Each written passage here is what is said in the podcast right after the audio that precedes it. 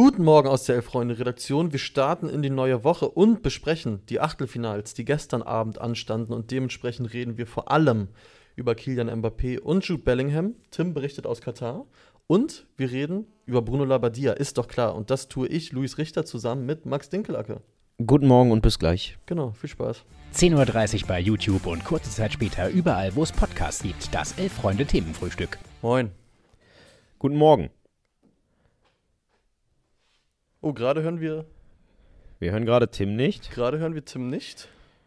Ich weiß nicht warum, aber wir sagen schon mal Hallo nach Doha, wo unser Mann vor Ort, Tim Jürgens, Ja. im Pressezentrum sitzt, aber noch hören wir ihn leider nicht. Ich weiß nicht, woran das liegt. Eben haben wir ihn noch gehört. Ist das Miege? Ah, jetzt sag nochmal. Nee. Das ist ja komisch. Ist das der sogenannte Generalprobenfluch? Weil die lief eben fantastisch.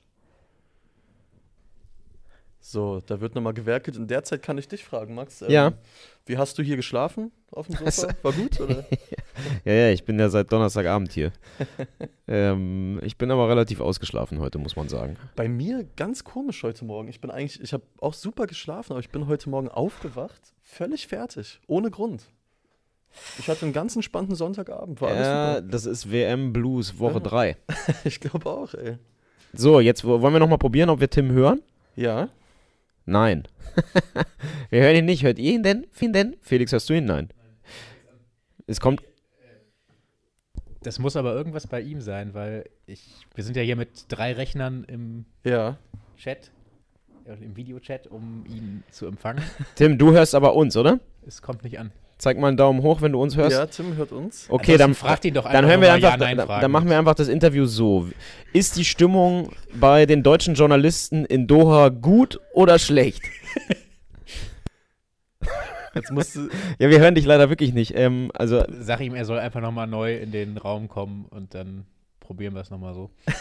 der Vorschlag von Supervisor Gropper ist einmal raus und wieder rein. das wird anscheinend gerade probiert. Okay, dann lass uns doch mal schon mal anfangen. Ja. Ähm, was wir von hier aus ja auch gut besprechen können, Ja. sind die beiden gestrigen Achtelfinalpartien. Das stimmt. Tim? Besser. Ah, ja, oh. Jetzt hören wir dich. Das gibt's doch gar nicht. Ist die Stimmung unter den deutschen Journalisten gut? Welche deutsche Journalisten meint ihr? Wir sind kein. Ja, das, das wäre meine Frage Da sind gewesen, keine ob, äh, ob die alle abgereist sind. Nein, alle sind nicht abgereist. Es sind natürlich schon noch ein paar da. Ähm, aber tatsächlich äh, drängte sich in den letzten zwei, drei Tagen so ein bisschen das Gefühl auf, ich glaube, das betrifft nicht nur die deutschen Journalisten, dass jetzt so der ganz große Run hier vorbei ist. Hm. Also ich, ich kann hier mal so in, die, in das Pressezentrum rein.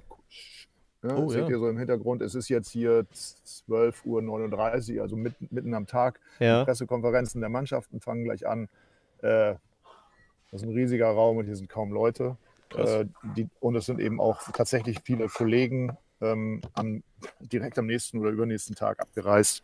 Und äh, das ist ja ein Kongresszentrum hier und das zieht sich sehr lang hin.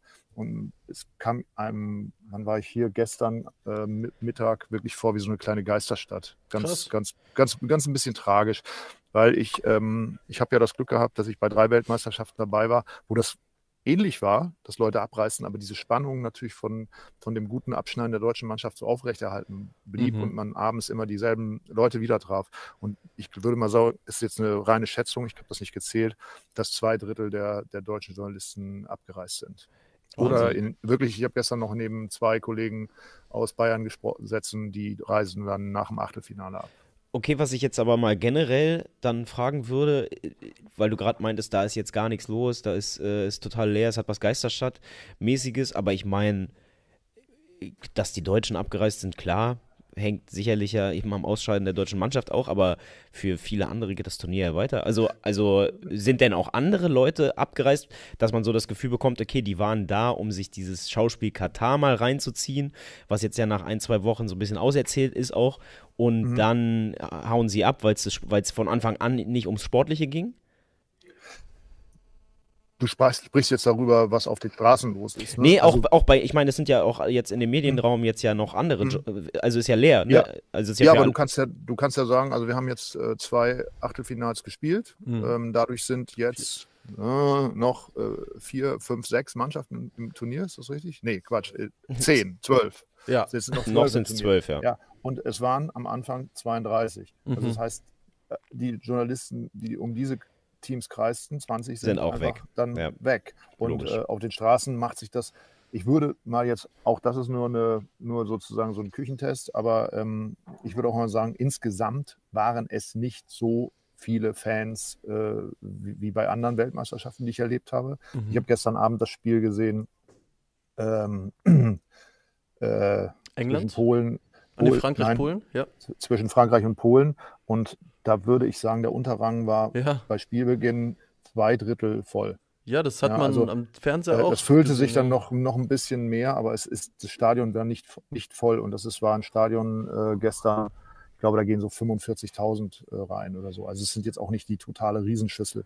Ähm, daran sieht man einfach, die Begeisterung ist dann vielleicht doch nicht so groß. Das hat mit, auch mit, ich denke mal, mit den Kap- Hotelkapazitäten, mit, mit Einreisebestimmungen und so weiter und zu tun. Da müssen wir jetzt nicht wieder sozusagen die Moralkeule äh, äh, schwingen, aber, aber ich glaube, das Turnier insgesamt eben dann doch nicht so viele Leute angezogen. Und wenn die dann eben auch nochmal gehen, dieses Leben auf den Straßen, wie wir das bei, bei großen Turnieren ja kennen, das hat ja sowieso nicht so stattgefunden. Ne? Also äh, das Spiel war immer um die Spielorte herum und es gab auch nicht diese Treffpunkte, ne? Also wo, Mhm. wo Fans dann irgendwie, keine Ahnung, sagen wir mal, an Bahnhöfen dann eine große Feiern gemacht haben. Ne? Das war so ein Durchlauf, das ist alles wahnsinnig gut organisiert. Ne? Okay, ihr müsst dahin dann bitte da lang gehen, ihr müsst dahin da lang gehen. Die wurden auch bewusst auch so auseinandergezogen. Da muss man auch manchmal einen kleinen Umweg gehen. Und dadurch, äh, das klingt jetzt so martialisch, aber diese Zusammenrottung, äh, die dann ja irgendwie auch eine besondere, äh, besonderen Spirit irgendwie auch äh, kreieren, ne? wenn Ja. dann auch vielleicht gesungen oder getanzt wird, Mhm. die habe ich sehr wenig gesehen. Na und was jetzt ja auch dann so ist, dass die besonders die Mannschaften, die viel Publikum gezogen haben, also sowas wie Mexiko, dass die halt weg sind. Im Prinzip jetzt, wenn man mal davon ausgeht, dass sich alle Favoriten durchsetzen, dann ist in, im Viertelfinale gibt es dann halt noch Argentinien, die mit sehr vielen Leuten dort sind. Einfach, sind ja einfach viele argentinische da. Und ansonsten, wie ist es bei den Brasilianern? Kannst du das einschätzen? Also ja, ja, ich würde sagen, Südamerika ist hier, ist hier am besten vertreten und auch am auffälligsten. Also sowohl Brasilianer als auch äh, ähm, äh, Argentinier, da, also wenn die tatsächlich aufeinandertreffen, das wäre schon nochmal ein Highlight, sicherlich auch der Fußballgeschichte. Aber äh, durch die, du hast recht, durch, durch das Abreisen der Mexikaner fehlen die, obwohl ich sehe immer noch wieder ein paar, die, die haben da offensichtlich durchgebucht. Ähm, aber ansonsten, ja, ja, aber ansonsten, also so, aber so, so die, äh, naja, die, ich glaube, die interessieren sich einfach wahnsinnig für Fußball. Ne? Und äh, aber ansonsten ist das alles äh, so ein bisschen ge- gemäßigt, muss man so wirklich sagen. Ähm, das heißt, dein aktueller oder wie, wie, wie, wie fühlt es sich jetzt für dich an? Ist es eher so ein, okay, man muss es jetzt halt durchhalten und die ganz große, ja, die Begeisterung auf der einen Seite und auch die Erwartungshaltung, wie fühlt sich das alles an, ist jetzt eben so ein bisschen vorbei und jetzt muss man es halt zu Ende bringen? Oder wie ist dein aktueller Gemütszustand? Also zu Ende bringen muss ich überhaupt nichts. Das ist für einen Reporter nach wie vor äh, ein total aufregendes, besonderes Ereignis. Und ähm, natürlich gebe ich zu, äh, wenn du weißt, so in zwei Tagen ist dann wieder ein, Spiel mit der deutschen Mannschaft, dann Mhm. kriege ich auch von euch sozusagen, können wir was, was wollen wir drum machen und wie stellen wir das auf?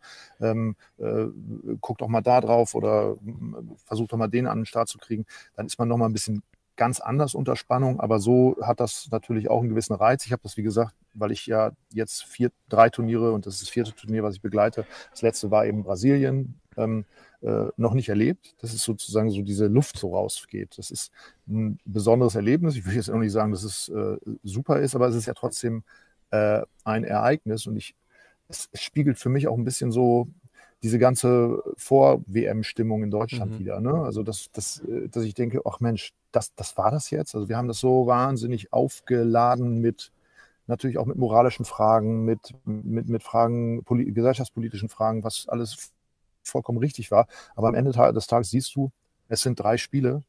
Die Mannschaft verabschiedet sich, ein bisschen unglücklich sogar. Und ähm, die ganze Luft weicht aus dem Thema, sowohl in, der, in den in gesellschaftspolitischen Fragen, als auch, oder da kommen wir jetzt vielleicht auch noch drauf, als auch weitgehend in diesem äh, Thema um das Sportliche. Und jetzt sind wir ja schon wieder so strukturelle Fragen und so weiter, die jetzt grundsätzlich gestellt werden. Da habe ich lange drüber nachgedacht, habe ich auch mit vielen Kollegen jetzt drüber gesprochen in den letzten Tagen. Ich glaube, es liegt auch daran, wie sich der DFB gemeinhin auch den Journalisten präsent, gegenüber präsentiert. Also es gibt eine unglaubliche Nähe von brasilianischen Spielern und und Funktionären gegenüber den Journalisten. Also wenn man da an den Trainingsplatz geht, dann, dann, dann laufen die an einem vorbei. Ich kann leider kein Portugiesisch, aber dann sprechen die Journalisten mit denen. Ne? Das sind die Kumpels. Äh, bei der deutschen Mannschaft hast du 15 Minuten, darfst du zugucken, bis auf 100 Meter Entfernung oder 150 Meter Entfernung. Dann versuchen sich alle mehr oder weniger das Gleiche aus den Fingern zu saugen zu dem mhm. Thema.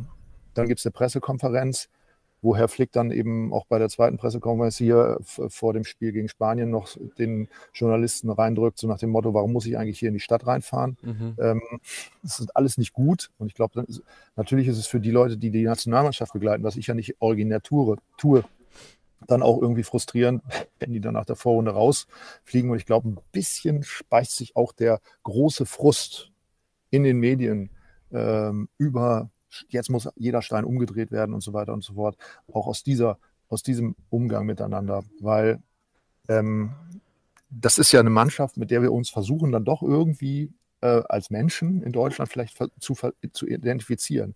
Und wenn aber nichts mehr dafür getan wird, dass, dass da so eine gewisse Nähe entsteht, auch zwischen, man ist ja auch gemeinsam hier irgendwie, man macht ja diese Reise auch gemeinsam, mhm. dann ist es natürlich schwierig. Ne? Also ich glaube, da sind einige richtig, richtig schlecht gelaunt. Ne? Ich empfinde das nicht, aber äh, also ich, ich, aber ich, ich, ich äh, wenn du den ganzen Tag da rausfährst zu dieser Burg, ja. wartest, dass sie da, dass sie da ihre, ihre Pre Pressekonferenz geben, äh, dann sitzt da irgendwo mh, hm, ja, jemand, der dann auch wieder nur Schachtel, äh, nur, nur, nur die, die, die Karteikästensätze spricht. Und dann müssen sich alle aus, dem, aus diesem heruntergekochten Material irgendwas rausdrehen. Das ist schon irgendwie schade. Also können wir festhalten, eigentlich kann man ganz froh sein, dass das vorbei ist. Zumindest für dieses Turnier. Aber lass uns doch mal über gestern sprechen. Du warst ja im Stadion. Ähm, wir können ja über das sprechen, was gerade noch sportlich passiert. Und das ist, äh, dass Frankreich entgegen der Vermutung, dass die alle nicht miteinander können und sich alle gegenseitig hassen und äh, scheitern werden, wie sonst auch immer alle amtierenden Weltmeister, ziemlich problemlos durch dieses Turnier rollt und auch mit Polen gestern, zumindest ab der zweiten Halbzeit, echt so überhaupt keinen Ärger hatte, ne? Äh, wie überall, über, überhaupt alle ähm, Achtelfinals, äh, mhm. ja momentan eigentlich die Mannschaften, von, von, den Mannschaften dominiert werden, äh, die, von denen man es eigentlich erwartet. Also ich fand, England war ja, hatte ja überhaupt keine Probleme mit Senegal, obwohl da eine unglaubliche Euphorie bei den Fans und auch äh, im Stadion äh, auf Seiten der Afrikaner war. Ähm, Argentinien ist weiter, also es ist, die, die, kommen ja immer besser ins Turnier. Also alle diese Mannschaft, großen Mannschaften zeigen gerade, dass sie Turniermannschaften sind und dass sie eben herausragende Spiele haben. Ja, und was ich bei den Franzosen wirklich beeindruckend fand, die haben ja mit einer Startelf gespielt, die sich gegenüber dem, der Niederlage gegen Tunesien auf neun Positionen unterschied. Das heißt, da haben, mhm. hat, hat Deschamps einfach mal kurz eine Mannschaft äh, stillgelegt und sowas ja. rächt sich ja in der Regel immer, ne? Weil die Leute dann sagen, hm, was soll das denn jetzt? Und kommen auch vielleicht ein bisschen aus dem Tritt, nehmen es zu locker. Das war ja nun definitiv gestern überhaupt nicht zu erkennen. Ne? Also was, was dieser Sturm da äh, zaubert, das, das ist ja wirklich was, was, was, was, etwas, was wirklich in die Fußballgeschichte eingehen kann. Also wenn die tatsächlich den, den WM-Titel nochmal holen, äh, das, das äh, ist, ist grandios. Ne? Und das sind ja so auch noch junge Leute mal mit Giroud mal außen vor, der ja gestern Rekordtorschütze Frankreichs geworden ist. Aber der Junge, der kriegt ja die Bälle in die Füße von, ja. von Mbappé, der braucht ja gar nicht mehr viel machen. Ne? Ja, und wenn er was machen muss, macht das ja trotzdem macht auch gut. gut. Und gut. bei Mbappé muss man ja schon sagen, das ist schon, ja, man kann, das ist schon sehr beeindruckend, wie klinisch der auch ist, ne? Also, ja. dass er sich von gar nichts aus der Ruhe bringen lässt, egal auf welchem Level, egal ob es jetzt Druck ist oder nicht. Ähm, wenn der ein bisschen Platz bekommt, wenn der ein bisschen Chance bekommt, dann macht er halt daraus seine Tore. Er steht jetzt bei fünf Toren in diesem Turnier, bei neun WM-Toren ja. in zwei Turnieren. Der ist 23 Jahre alt. Also der ist auf dem besten Weg, der erfolgreichste, sagen wir mal, WM-Torschütze überhaupt zu werden. Übrigens auch, glaube ich, schon bei 33 Länderspieltoren, also auch nur 19 weniger. Ja, ja der braucht noch zwei Jahre, dann hat genau, er auch, ja. dann hat er auch Giroud. Ja. Also äh, irre, gerade bei den Toren gestern. Beim ersten, finde ich, sieht es auch ein bisschen komisch aus, wie Szczesny, ja. der sich angeblich ja ganz anders ausspricht. Ich habe es ah, okay. irgendwo gelesen in den Kommentaren, es tut mir leid, ich kann es immer noch nicht gut, aber der ein bisschen komisch fliegt, finde mhm. ich. Ähm, wobei sich da Kramer im Studio, das hast du wahrscheinlich nicht mitbekommen, Tim, aber Kramer und auch Rafael Gikiewicz, der bei den Polenspielen jetzt immer beim ZDF äh, als, als sehr unterhaltsamer Experte da Ja. war, weil, der, Mhm. weil dem ist wirklich scheißegal, wen er da, wen aus der polnischen Nationalmannschaft er kritisieren kann. Ähm, die haben sich tierisch drüber aufgeregt, dass Giroud im Mittelfeld den Ball einfach so runternehmen kann. Ja. Was äh, der Ausgangspunkt von diesem Tor ist. Ne? Es ist so ein im Prinzip ein Befreiungsschlag von Griezmann, den dann Giroud in aller Seelenruhe kurz vom Mittelkreis einfach aufnehmen kann. Und Und, dann dann drei laufen sie halt zu dritt auf die Abwehr zu und dann Ja. ist es bei den beiden Außen halt mehr oder weniger unmöglich, zumindest einen Torschuss äh, noch, noch zu verhindern. Aber darüber haben die sich zu Recht aufgeregt. Und beim zweiten Tor, wie er den dann macht, also Ja, man muss da ja hat er ja nicht mal Platz eigentlich. Ja, man muss ja sagen, Sandro Wagner hat im Live-Kommentar ja wirklich Lobeshymnen auch zu Recht auf die Schusstechnik ähm, gehalten. Da hat er sehr genau erklärt, wie er das macht mit diesem Mix aus Spannen und Innenseite und wenn man halt sieht, wie dieser Ball auch fliegt, ne? Und mit was für einer Härte der geschossen ist. Also das finde ich bei, bei seinem ersten Tor schon. Ich finde auch, der, der schlägt ziemlich zentral ein. Aber wenn man so im Live-Bild sieht, mit was für einer Härte der den da einfach oben reinschießt, das ist schon wirklich Ja, Krass, also genial. Mbappé der Spieler der WM bisher. Wie, wie, wie ist das für dich, Tim? Ich habe immer so, wenn ich große Spieler zum ersten Mal live im Stadion sehe, Mhm. Finde ich, ist das immer noch mal auf eine andere Art beeindruckender, weil man dann doch noch mal besser als im Fernsehen sieht, wie gut die eigentlich sind. Hast du das bei Mbappé jetzt bei diesem Turnier auch? Def definitiv. Wollte ich gerade sagen, sowas. Ähm, äh, ein unfassbarer Antritt. Ja. Also es ist ma- fast, fast, fast übermenschlich. Ähm, man hat ja auch immer schon bei Cristiano Ronaldo zu besten Zeiten immer gedacht, so, das ist ja sozusagen so aus der, aus dem, aus der Hüfte, wie die, wie die antreten. Aber hier ist es ja so, der, der nimmt ja seinem Gegenspieler, und ich meine, die Polen waren ja sehr de defensiv äh, eingestellt, nicht ganz so defensiv wie gegen Argentinien, Mhm. aber doch wieder sehr defensiv. Ähm, der nimmt dem ja locker mal fünf Meter ab, und zwar nicht auf 100 Meter, sondern auf weiß ich nicht, 15 oder sowas. Ne? Also, das ist ja, äh, das ist unfassbar und ähm, äh, bin voll bei dir, Luis. Also für mich ist das, wenn, wenn das in dieser Taktung weitergeht, definitiv kann das der Spieler dieser WM werden. Und dann, ja, wenn es so sein sollte, auch äh, eigentlich schon ein, ein historischer Fußballspieler, der, der im Grunde so diese Zeitenwende, an der wir uns bei diesem Turnier ja auch befinden, ähm, dann auch einläutet. Nämlich, Mhm. es ist ja ein Abschied von ganz vielen alten Superstars, ne? also Cristiano Ronaldo, auch vielleicht Lewandowski, Messi, Messi. und so weiter und so fort. Ne? Also ich nehme auch mal solche Leute wie Ochoa oder Thiago Silva mit rein. Mhm. Ähm, das ist der das, Suarez, das ist der Fußball der, der Nuller und der, der Zehnerjahre und der, der, der nimmt hier Abschied. Und jetzt fragten sich alle, wer sind eigentlich diese Leute, die sozusagen dieses Erbe auch in dieser unfassbaren Wahrnehmung, ich meine, hier, wenn du hier durch die, durch die Supermärkte gehst, du hast das Gefühl, Cristiano Ronaldo und äh, Lionel Messi sind eigentlich auf jedem dritten Produkt draufgedruckt. Ne? Ja. Und wer, wer übernimmt das?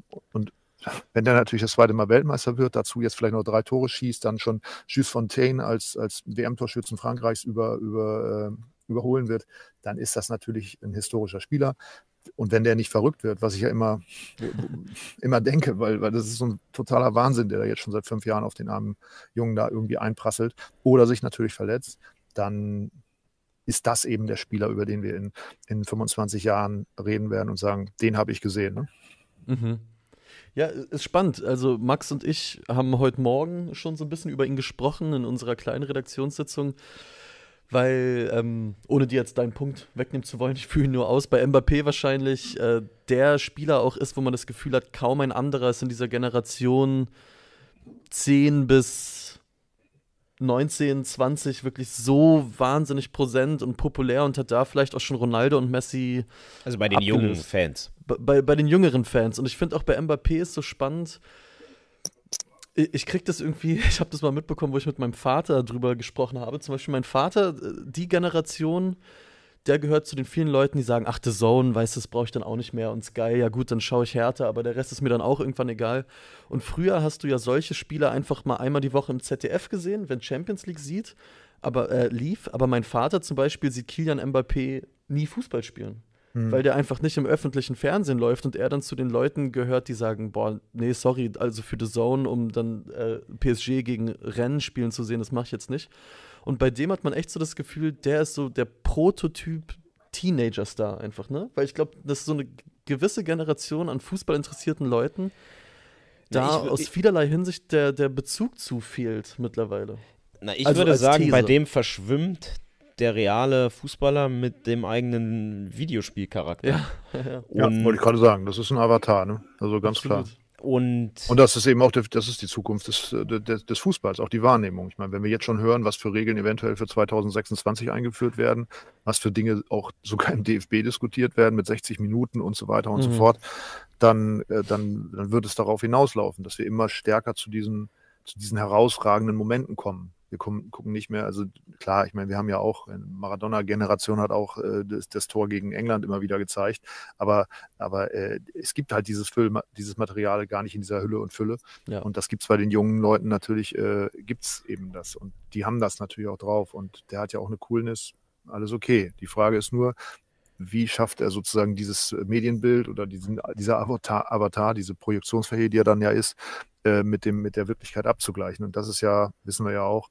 äh, in der Vergangenheit auch bei einigen immer das Problem gewesen. Also ich, ich, aber wenn wir jetzt noch über die französische Mannschaft reden, muss Mhm. ich trotzdem sagen, ich finde diesen Sturm einfach faszinierend. Ja. Den finde ich wirklich, das ist, ein, das ist, das, das ist, weil die stehen so eng zusammen. Äh, die Deschamps hat das ja auch äh, vor einigen Tagen in der Pressekonferenz mal erklärt, dass sie sozusagen noch enger zusammenstehen, um den Druck noch mal noch mehr auf, nach, auf, auf die gegnerische Abwehr zu erhöhen. Das ist ja auch gegen Polen, die ja da wieder die, die beiden Busse vor, vors- vor, vor das Tor geparkt haben, hat, ist das ja letztendlich auch gelungen. Also letztendlich war das ein vollkommen ungefährdeter Sieg. Ne? Mhm. Also die, das ist ähnlich, ähnlich wie bei den Niederländern, die, die kurz mal sozusagen dann Druck drauf geben, dann schießen ihre Tore und dann ziehen sie es wieder ein bisschen raus, dann schießt vielleicht auch mal der Gegner ein Tor und dann drücken sie wieder und dann ist die Sache auch erledigt. Ne? Das macht, es, macht dieses Achtelfinale für mich bisher auch noch nicht so super spannend, muss Ja. ich gestehen. ne? Ich, ich, ich gebe dir sogar insofern recht, die Polen hatten in der Halbzeit sogar eine riesige Torchance aufs 1-0. Aber sogar da hätte ich das Gefühl gehabt, auch wenn die 1-0 in Führung gehen, dann dass es nicht reicht. ändert ja. das am Ausgang nichts. Ne? Aber eben, aber ich würde auch sagen, Polen war damit der dankbarste Gegner Ja. in den ganzen Achtelfinals. Also ich, ja, bislang äh, die, die großen Überraschungen sind ausgeblieben, aber spätestens jetzt nächste Runde, wir haben ja nun schon zwei Viertelfinalpartien, Ja. die feststehen. Ab jetzt, ab jetzt wird es natürlich super interessant. Und ich glaube auch die Achtelfinalspiele, die jetzt heute und morgen noch anstehen, mit vielleicht Ausnahme von Brasilien, Mhm. sind das durchaus Sachen, also gerade Marokko gegen Spanien. Mhm. Ähm, vielleicht sehen wir heute oder morgen ja doch dann eine, eine kleinere Überraschung. Und jetzt Japan, Kroatien, ich habe gestern schon gesagt, ich glaube nicht dran, aber Ja. auch da kann ja was passieren. Und ähm, ja. Ein, ein Punkt vielleicht noch zu den Franzosen, ähm, wo wir schon bei guten jungen Spielern sind. Ich finde auch diesen Chouameni einfach wahnsinnig gut, der bei denen im zentralen Mittelfeld spielt, weil der spielt so eine Rolle, man sieht im Ballbesitz von den Franzosen, nähert der sich ganz bewusst dem 16er teilweise gar nicht bis auf 5, 6 Meter, sondern ist wirklich die erste Absicherung quasi, lass die da vorne mal zaubern und dribbeln und ich fange den Ball dann ab und spiele ihn wieder vor. Und man hat wirklich das Gefühl bei den Franzosen und das Gefühl habe ich auch bei den Engländern mit so einem Jordan Henderson und so, da ist einfach die Rollenverteilung perfekt. Da hast du halt Leute, die wissen, ey, ich mache hier den Abräumer und das mache ich gerne. Und Das vor ist- mir die Jungs genau machen die Tore. Spieler, die der deutschen Nationalmannschaft aktuell fehlen, Ja. würde ich sagen. Genau diese Position ist ja bei uns, in Anführungsstrichen uns, Mhm. äh, bei der deutschen Mannschaft einfach überhaupt nicht Ja. besetzt. Ja. Es gibt nicht den Abräumer. Wir haben Genau. lauter Leute, die selber Spielmacher sind, aber keinen, der einfach nur die Drecksarbeit erledigt. Aber das führt schon wieder in eine andere Richtung. Ja. Lass uns vielleicht noch über England sprechen, Mhm.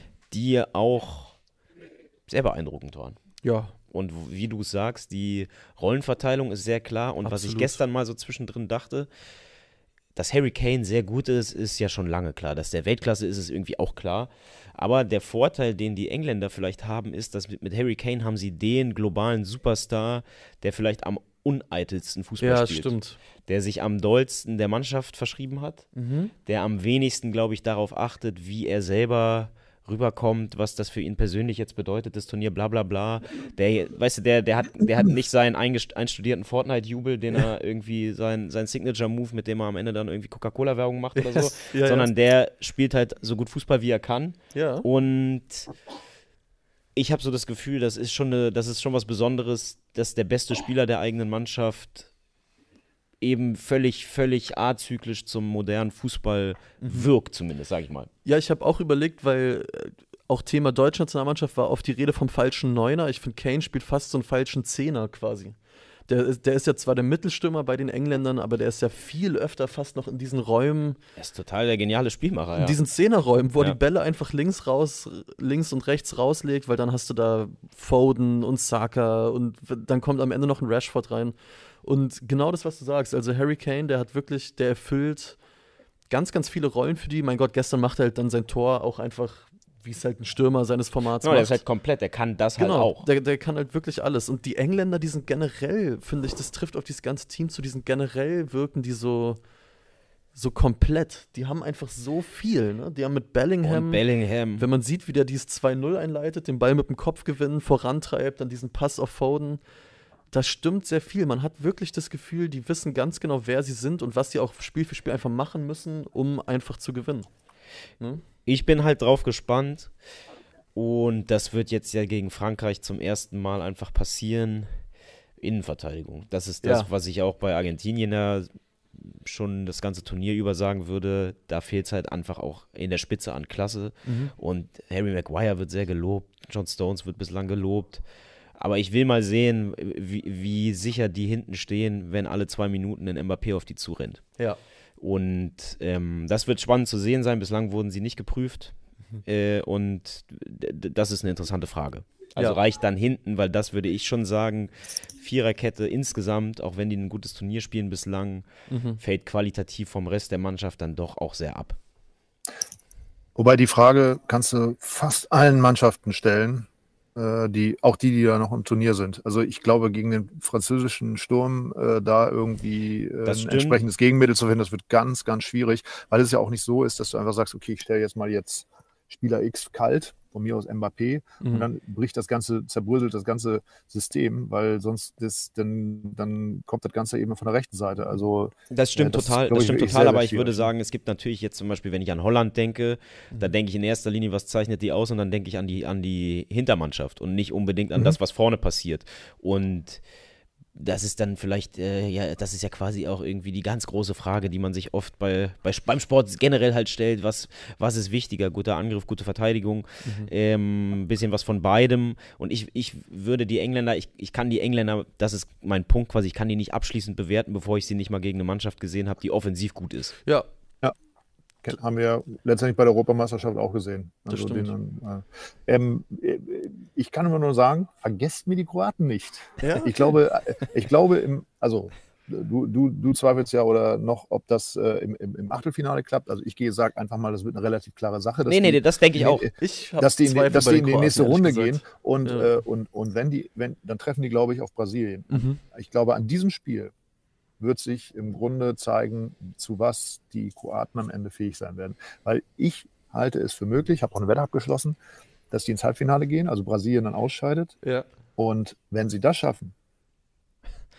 dann ist es die Mannschaft, die am ehesten Frankreich schlagen kann, okay.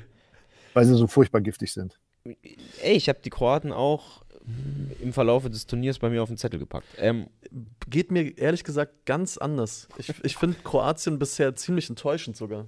Ich fand sie im Auftaktspiel gegen, ähm, Mex nee, nicht gegen Mexiko, das waren die Polen, im Auftaktspiel gegen Marokko.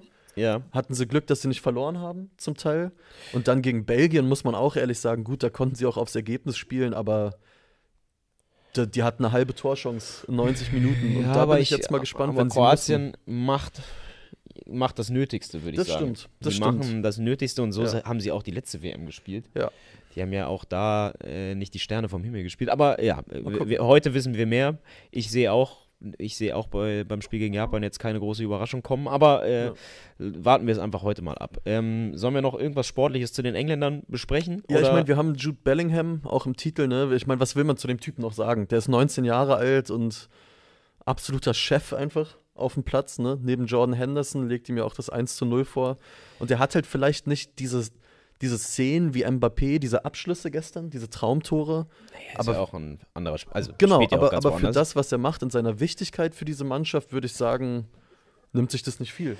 Das stimmt, ich habe trotzdem. Vielleicht ist deswegen das Viertelfinale zwischen England und Frankreich das, was wir heute oder also was wir vor zehn Jahren oder acht Jahren, wenn Ronaldo gegen Messi gespielt hat, Mhm. ist. Also ich sehe in Also dass da Zukunft. Bellingham gegen Mbappé aufeinandertreffen. Ja. Ich sehe natürlich, man vergisst manchmal, dass es noch ein Haaland gibt. Ich würde eher sagen, das Duell der, das Messi-Ronaldo-Äquivalent wird irgendwann Mbappé und Haaland sein. Mhm. Aber äh, bei Bellingham muss ich sagen, ich finde den als Fußballer wirklich toll. Ja. Ich sehe den gerne spielen. Das, was er vom 2-0 macht, ist unfassbar gut. Ja. Aber äh, ich, ich nehme bei ihm immer so leichte so Internatsschüler-Vibes da. Ja. Ich habe so das Gefühl, er hat schon auch eine, er bestätigt es natürlich auch durch Leistung, aber er hat schon eine aufreizend arrogante Art. Mhm. Bei jedem, bei jeder Aktion, auch bei den Engländern muss man sagen, er hebt oft die Arme, er Mhm. winkt oft ab, er mault immer den Schiedsrichter voll. Und es hat, also es hat für mich schon so, der ist nicht dreckig, Mhm. wie, wie andere Spieler dreckig sind, wo man dann sagt, boah, ekelhaft, aber den hat man gerne in der eigenen Truppe, sondern er hat so ein bisschen was, so Nase hoch. Ich sehe den Mhm. immer in so einer Schuluniform auf irgendeiner Elite-Internatsschule in England rumlaufen und wie er irgendwie über Leute lacht, die keine Markenschuhe tragen. So, so, das ist so meine, das, ist jetzt sehr weit gefasst. Der ist aber, 19. Ja, ja, ja, ja, Hallo. natürlich. Ja, ja, der, kann auch irgendwann nochmal im, im, im, im, im Hallenbad mit seiner Cousine erwischt werden und dann wird er sich ein bisschen am Riemen reißen, dann wird sich das alles verändern. Ja, Lass ihn doch in Ruhe. Das kommt ich will nur sagen, ich, ich kann noch mich, ich, ich habe jetzt noch nicht mein Herz an ihn als Typen verloren. Das ja. will ich nur sagen. Ja, das kann ich, das kann ich verstehen. Was ich auch nicht an, bei MAP habe, das mal davon unabhängig. Ja, Aber ähm, Genau. ich sehe ihn immer und ich denke mir immer, ich als weniger talentierter Mitspieler, der Mhm. nicht mit 19 schon der beste äh, und wichtigste Mann auf dem Platz vielleicht war, ja, ich, äh, mich würde er vielleicht ein bisschen nerven, sagen wir es Mhm. so. Aber äh, ist vielleicht auch ein völlig falscher Eindruck. Vielleicht ist er in der Kabine auch absolut äh, super nett und alle lieben ihn. Das kann auch sein. Ja, heute Abend dann noch zum Abschluss Brasilien-Südkorea. Mhm. Bei den Südkoreanern übrigens äh, eine spannende Nummer, die sich da entwickelt hat. Der Spieler Cho Ju-sung, der hat zwei Tore gegen Ghana gemacht, ist der Stürmer, Ja, der von der Bank kam. Oh, guck mal hier, der Mann ist vor Ort. ja. Ähm, absoluter Gewinner dieser WM bislang, weil ist ins Turnier gegangen mit, ich glaube, 200.000 Followern auf Instagram und hat jetzt 2,2 Millionen. Und der Grund ist anscheinend, weil er einfach wunderschön ist.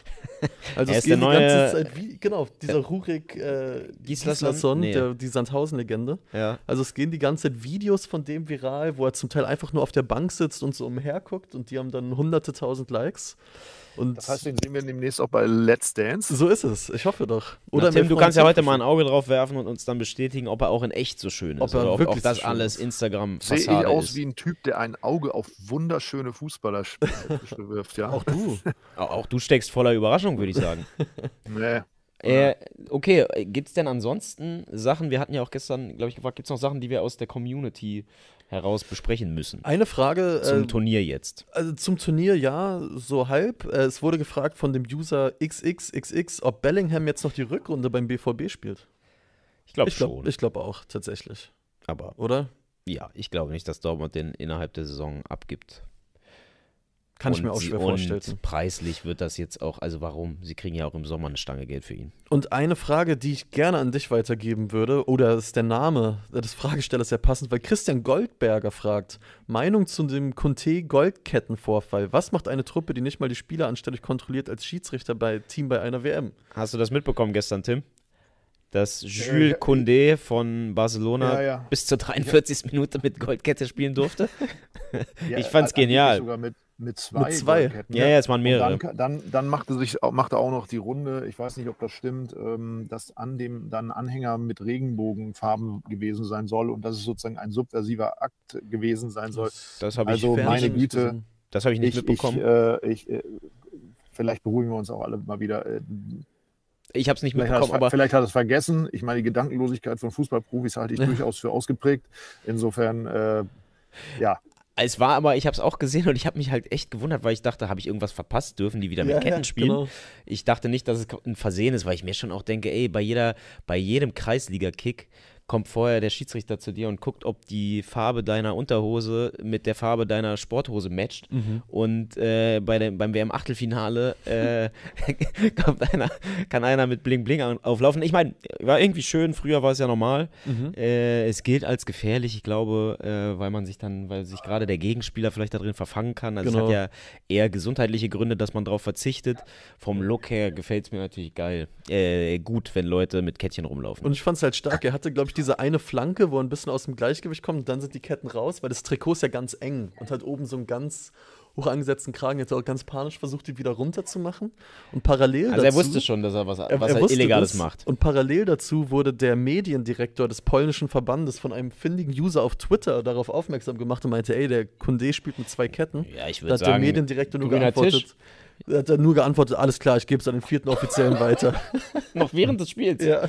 Ja, ist ja vielleicht eine Sache für einen grünen Tisch. Genau. Weil vielleicht haben die Polen doch noch eine Chance aufs äh, Viertelfinale. Ich weiß nicht genau, was für Auswirkungen fehlerhafte Sportbekleidung macht, aber er hat. Naja, schöne Randgeschichte. Ich würde sagen, ansonsten haken wir die Achtelfinalspiele ab. Ja, ja, ja. Entlassen Tim zur Marokko-Pressekonferenz, Genau. Äh, wo du jetzt gleich hingehen wirst. Äh, eine der Mannschaften, die neben den Südamerikanern ja wahrscheinlich auch im Land noch ganz schön für Euphorie sorgen. Ne? Mhm. Also Marokko hat ja auch relativ viele Fans da. Ja, genau. Also äh, ganz klar, ähm, Cissé, der äh, Trainer von Afrika, äh, von, von, Von äh, Senegal. Senegal, hat, ja, hat ja gesagt, dass er, äh, dass, selbst wenn sie ausscheiden, weiter natürlich einen Blick darauf haben wird, dass afrikanische Mannschaften hier möglichst weit kommen. Das heißt, die letzte afrikanische Mannschaft, die jetzt noch ein Turnier ist, ist Marokko. Äh, die, die überlappen natürlich auch so ein bisschen die arabische Welt. Also die, die bringen dann sowieso schon mal eine sehr große äh, Schar von, von Mhm. begeisterungsfähigen Fans mit. Also ich glaube, da wird es richtig, richtig krachen gegen Spanien. Äh, also im positiven Sinne krachen. Und ähm, deswegen auch, ich habe gehört, die Pressekonferenzen müssen äh, sehr unterhaltsam ablaufen. Deswegen schaue ich mir das mal gerne an, das Schauspiel. Und naja, klar, natürlich für, für den Fußball hier vor Ort wäre das, wäre das sicher eine tolle Sache, wenn, wenn, wenn die noch eine Runde weiterkämen, vielleicht sogar noch zwei. Aber ich habe da so meine Zweifel. Ähm, aber schauen wir mal. Ne? Dann Alles klar. wünschen wir dir viel Spaß bei der Pressekonferenz und Danke. hören uns die Tage wieder. Macht's gut, bis dann. Ciao, Tschüss. Tim. Mach's gut. Tschüss und wir unterhalten uns noch ein bisschen über alles, was jetzt nichts mit der WM zu tun hat. Yes. Oh. Ich kann endlich die Kopfhörer rausnehmen. Ja, die, die, die sind wirklich, die sind mehr Noise Cancelling als meine großen. Ich hoffe, wir schreien deswegen nicht zu doll ja, ins das habe ich mir auch Mikrofon. schon gedacht. Schreien wir sehr rum, Felix, dabei? Oder könnt Nö, ihr mal sagen? nö, ist gut. Weil ich habe auch immer das Gefühl, ich. Ja, ja, ich selbst zu so hören zu meinem dabei. eigenen Opa, wenn ich Kopfhörer drin habe. Ja.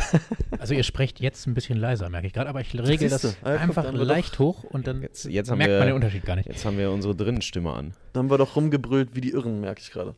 Ähm, worüber wollen wir reden? Wir haben zwei Themen. Wollen wir erst zur DFL kommen? Ja, Donata Hopfen, wo gestern Abend, Abend, ja, Medienberichte rund oder die Runde gemacht haben, dass die Vorsitzende der DFL nach rund einem Jahr anscheinend schon wieder vor dem Ausstehen könnte, weil die DFL tagt in dieser Woche. Mhm. Und wie der Kicker zu wissen meint oder berichtet, äh, könnte es echt soweit sein, dass nach einem Jahr für Donata Hopfen schon Schluss ist? Was macht man jetzt damit? Ehrlich gesagt, so viel machen konnte sie ja noch gar nicht, Fragezeichen. Andererseits sind natürlich ihre Vorschläge, die Also- so ein bisschen die Runde gemacht haben, ja also ich sauer meine, aufgestoßen manchen Leuten. ihr Start war schon ein bisschen holprig, würde ich sagen. Ich meine, Ja. es gab diese Geschichte mit dem DFB-Pokalfinale in Saudi-Arabien, was sie nicht ausgeschlossen hat, was taktisch vielleicht nicht so clever war. Das allererste, was man von ihr mitbekommen hat, war, dass sie im Zuge der Digitalisierung diese scheiß Drohneninterviews Genau. äh, auf dem Spielfeld, noch beim Elfmeterschießen am besten. Ja. Äh, wo, ich weiß gar nicht ganz genau, wie da die Genese war, ob sie das wirklich selber genau so vorgeschlagen hat. ja. Aber ähm, das sind so die beiden Sachen, die mir als erstes einfallen. Wenn ich an sie denke, gleichzeitig habe ich schon das Gefühl, das ist jetzt echt ganz schön früh. Also ich glaube, das ist ja Geht ein Posten, so. da muss man erstmal reinwachsen. Ich glaube, da muss man sich auch erstmal ein paar Monate irgendwie einen Überblick verschaffen, wie wirke ich, was habe ich da jetzt plötzlich für Kompetenzen, was kann ich überhaupt wie bewegen. Mhm. Und es ist ja in allen Jobs irgendwie so und wir, wir können ja einfach auch beim Fußball bleiben, egal wo man hinkommt, wo vorher jemand sehr lange halt und sehr erfolgreich, je nachdem wie man Erfolg definiert, aber die DFL würde das, was Seifert gemacht hat, ja durchaus erfolgreich nennen. Ich meine, die Fernsehumsätze haben sich unter seiner, unter seiner Führung ja, was weiß ich, wie vervielfacht. Mhm. Also der war irgendwie 15 Jahre der DFL-Geschäftsführer und hat das äh, aus deren Sicht sehr gut gemacht und das, da, da in deren, in dessen Fußstapfen zu treten, egal wer da jetzt gekommen wäre, das ist schwer. Und dann finde ich elf Monate Kurz. ist eine sehr kurze Zeit. ja. Gleichzeitig wissen wir natürlich auch nicht, ob es noch andere Gründe gibt. Vielleicht gibt es ja einfach interne Verwerfungen, ja. dass Leute sagen, okay, mit ihr können wir so nicht weiterarbeiten. Ich weiß es nicht, aber von außen wirkt es auf jeden Fall überraschend und ja, sehr, sehr wenig, sehr wenig Bewährungszeit. Ja, und es heißt auch in einem Bericht, dass die, die Stimmung auf der Geschäftsstelle mau sein soll. Fand ich sehr schön, dass das als mau betitelt worden ist. Ja, weil, also bislang habe ich mir die DFL-Geschäftsstelle auch nicht vorgestellt wie irgendeinen, äh, weiß ich nicht, wie, wie eine Partyzentrale. Ja, oder? ja, also, eben. So, wenn ich denke DFL-Zentrale, dann denke ich schon so, oh, generell irgendwie mau, glaube ich. Aber viele langjährige Mitarbeiter sind jetzt wohl auch gegangen in den letzten Wochen und Monaten, was, wie gesagt, also man, man kann es nur nachlesen, anscheinend auch mit ihr teilweise in Zusammenhang geführt worden ist. Mal gucken, was jetzt die Woche dabei rauskommt. Ich bin auch gespannt und ich finde es auch aktuell, mich hat es jetzt auch so ein bisschen überrascht irgendwie. Aber mal gucken, wer weiß, was vielleicht noch besprochen wird, was sie vielleicht auch selbst dazu sagt. Keine Ja, Ahnung. also es ist ja natürlich interessant, wenn man dann auch noch sieht, DFL und DFB haben ja nun auch eine ganze Menge miteinander zu tun. Sie ist einfach von ihr, als DFL-Geschäftsführerin ist sie ja gleichzeitig DFB-Vizepräsidentin, Mhm. äh, wo ja gleichzeitig auch sehr, es gerade einfach um personelle Ja. Zukunft geht von sehr, sehr wichtigen handelnden Personen. Und wenn man sich dann überlegt, dass innerhalb von einer Woche im Prinzip der Geschäftsführer Nationalmannschaft und, Mhm. und die DFL äh, Geschäftsführerin sich austauschen könnten, das hätte für den deutschen Fußball ja schon, das, das käme schon einem kleinen Erdbeben gleich oder vielleicht sogar einem größeren, würde ich sagen. Wir werden das auf jeden Fall beobachten und reden noch über ein weiteres Erdbeben, was heute stattfinden könnte. Denn Bruno Labbadia wird So, heute wohl noch. offiziell vom VfB Stuttgart verkündet. So schreiben es die Gazetten. Wir haben hier letztens schon mal drüber gesprochen, aber sag doch nochmal deine Gedanken dazu, wenn du den schönen Bruno jetzt wieder beim VfB auf der Bank oder generell auch zurück in der Bundesliga siehst. Ich freue mich für Bruno Labbadia. Ich habe ihn als Hertha-Trainer sehr positiv in Erinnerung behalten, trotz einer, ja, trotz einer, einer sportlichen Bilanz, die sich ja sehr dem ähnelt, was, es, was auch woanders passiert ist. Sehr Ja. guter Start, sehr stark nachgelassen. Ja. Äh, Ich glaube, für Stuttgart ist es auf jeden Fall eine kurzfristig gute Wahl. Absolut. Ich meine, wobei ich nicht ganz verstehe, ähm, jetzt oute ich mich als ahnungslos. Wimmer heißt er, ne? Ja, Michael.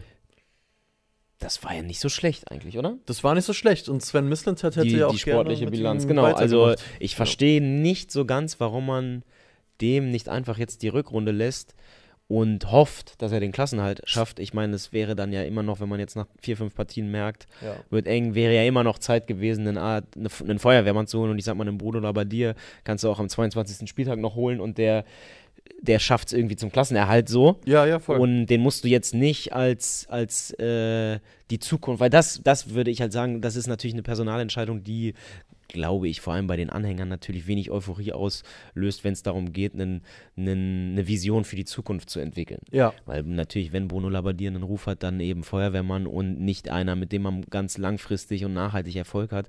Ich würde sagen, die längste Station war vielleicht sogar Stuttgart. Ja, ich glaube, oder, ah, nee, Also Leverkusen war nicht lange. Leverkusen war er, also ich glaube in Stuttgart oder, oder vielleicht beim HSV. Beim HSV, ja gut, aber zweimal, ne? Beim HSV Genau, war er ja. zweimal, ich glaube beim ersten Mal war es auch nicht so ganz kurz, aber ich glaube in Stuttgart war er schon mal Ja. zumindest länger als nur eine Oder Saison. war er nicht sogar in Darmstadt relativ lange? Das kann auch gut Ich sein. meine jetzt aber Bundesliga. Also Darmstadt war 2003 bis 2006. Fürth. Das war die längste. Stuttgart war 2010 bis 2013. Ja genau, also ich glaube zweieinhalb Jahre oder sowas, also eine relativ lange Zeit. Mhm. Und, Und, äh, nee, genau. Ja, Entschuldigung. Alles gut, das macht doch nichts. So.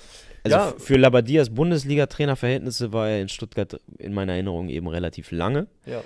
Aber alles, was danach passiert ist, sorgt eben dafür, dass man ihn eher abspeichert als einer, der kurzfristig eine Mannschaft auf Spur bringt oder auf Linie bringt und dann auch relativ schnell an Glanz verliert. Ich, Genau. ich, ich frage mich ehrlich, woran das eigentlich liegt, Ja. weil ich ihn sowohl menschlich als auch fachlich für echt okay halte. Und, und ich würde halt sagen, äh, man tut ihm quasi Unrecht, wenn man ihn in, zu so einer Karikatur irgendwie macht. Was ja Total. teilweise, weißt du, Labbadia, Ja, wenn so Trainer äh, steigen ab, wir gesucht werden. wieder, wir haben Bruno Labbadia. Genau, genau. Und wenn irgendwie die Trainer und dann die üblichen Verdächtigen genannt werden und dann immer so Gistol und oh, Holger Fach hat auch noch nichts und Das- Peter Neurohr fährt schon mit seinem Porsche vor Mhm. und dann da so Bruno Labbadia mit reinzuzählen, Ja. ohne jetzt auch die anderen lächerlich machen zu wollen, aber ich finde, das äh, entspricht überhaupt nicht dem, für was der steht. Bin ich wirklich hundertprozentig bei dir. Ich muss trotzdem sagen, ich finde es auch schade, dass sie es mit dem Wimmer nicht machen.